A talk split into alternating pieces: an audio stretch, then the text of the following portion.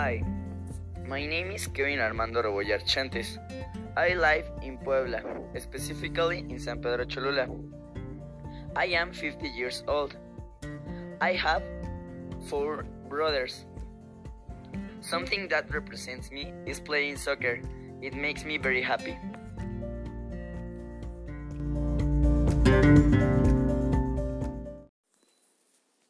Hi, my name is Alberto I am 15 years old.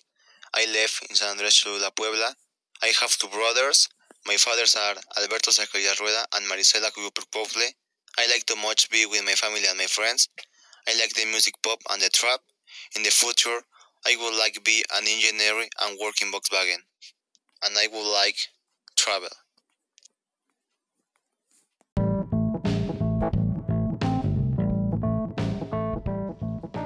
My name is Brenda Hernandez Garcia. I'm 15 years old. I was born in the city of Puebla. I'm studying the third year of high school in the ciudad of San Andrés Cholula. My hobby is to draw animals and read books, as this relax me and make me feel good.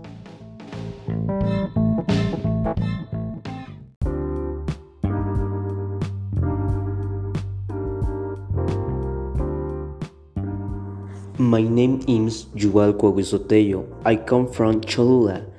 I am 15 years old and consider myself very social and brag. In my free time, I like to take photos in editing to create content on Facebook.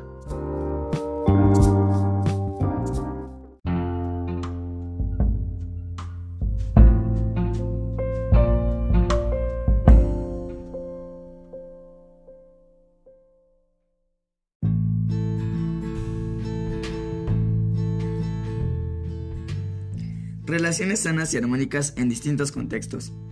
En una relación saludable o sana, ambos miembros de la pareja se sienten respaldados y conectados por lazos profundos, pero a la misma vez continúan siéndose como seres independientes. La comunicación y el respeto de límites constituyen dos componentes importantes en relaciones sanas. Esencialmente, ambas personas deciden qué es saludable o no lo es.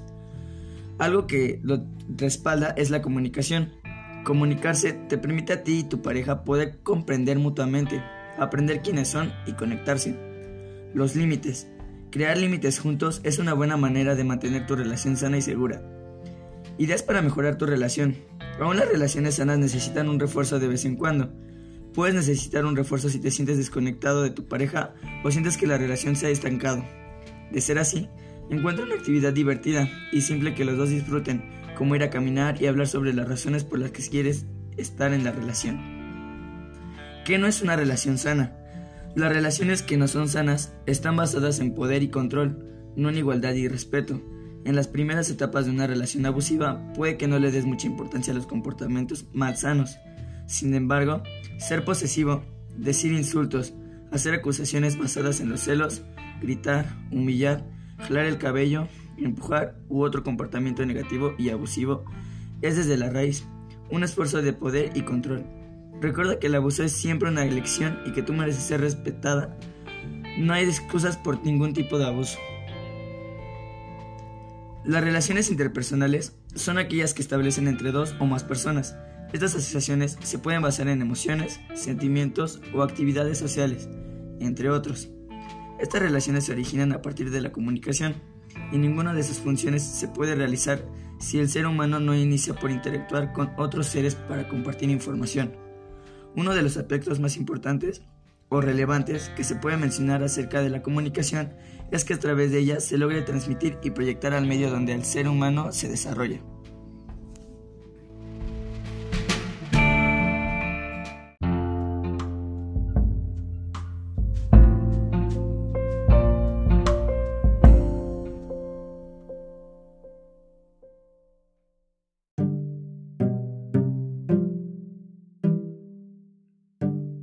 Tema es las ventajas del aprendizaje del idioma inglés como una base de una comunicación efectiva en otras culturas.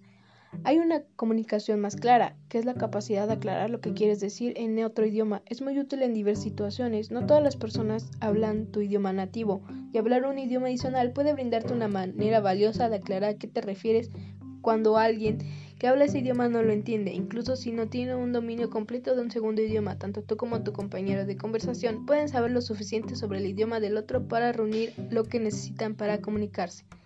Existe una mayor conciencia y comprensión cultural, dado que las diferencias de cultura generalmente se fomentan en el estudio del idioma. Los estudiantes de idioma a menudo tienen una mayor conciencia cultural que las personas que solo hablan un idioma. Las habilidades lingüísticas no solo aumentarán sus oportunidades laborales, sino que, también le brindarán más oportunidades para conectarse con otras personas a nivel personal, así como la comprensión que necesitan para disfrutar de esas oportunidades.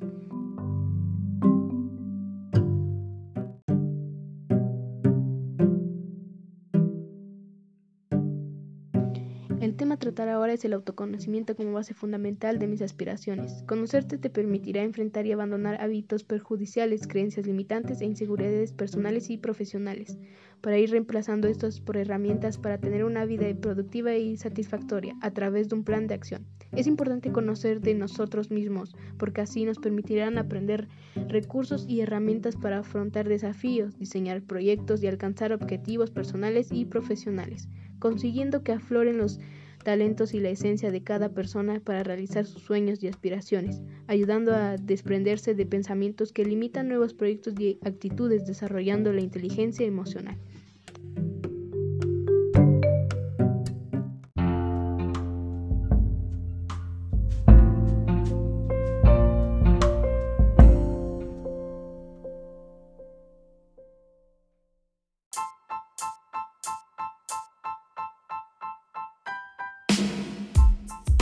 El tema del que les voy a hablar hoy es la, tecnología como medio y recurso para concretar mis aspiraciones. La tecnología es un medio y recurso para concretar mis aspiraciones. Es un medio en el que se vale de la tecnología para cumplir con su propósito. Los recursos tecnológicos pueden ser tangibles como una computadora, una impresora u otra máquina. Los intangibles es un sistema o una aplicación virtual que permite aprender de forma interactiva y permite el uso de herramientas más interactivas y que mantienen la atención de los estudiantes con mayor facilidad.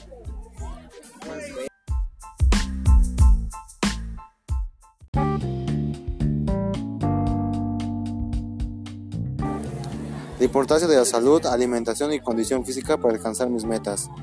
Llevar una alimentación saludable es muy importante para tener una buena salud. De no ser así puede originar enfermedades. El tener una buena salud es fundamental para poder realizar las actividades día a día con mucha energía. Y también es fundamental para alcanzar tus metas, puesto que te permite realizar actividades físicas sin ningún impedimento.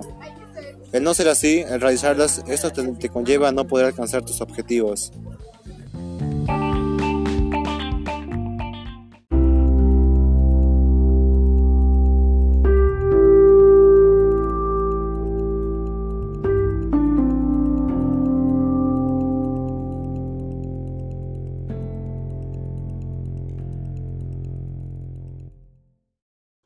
Propuestas para lograr la inclusión y evitar la discriminación de hablantes de lenguas indígenas nacionales.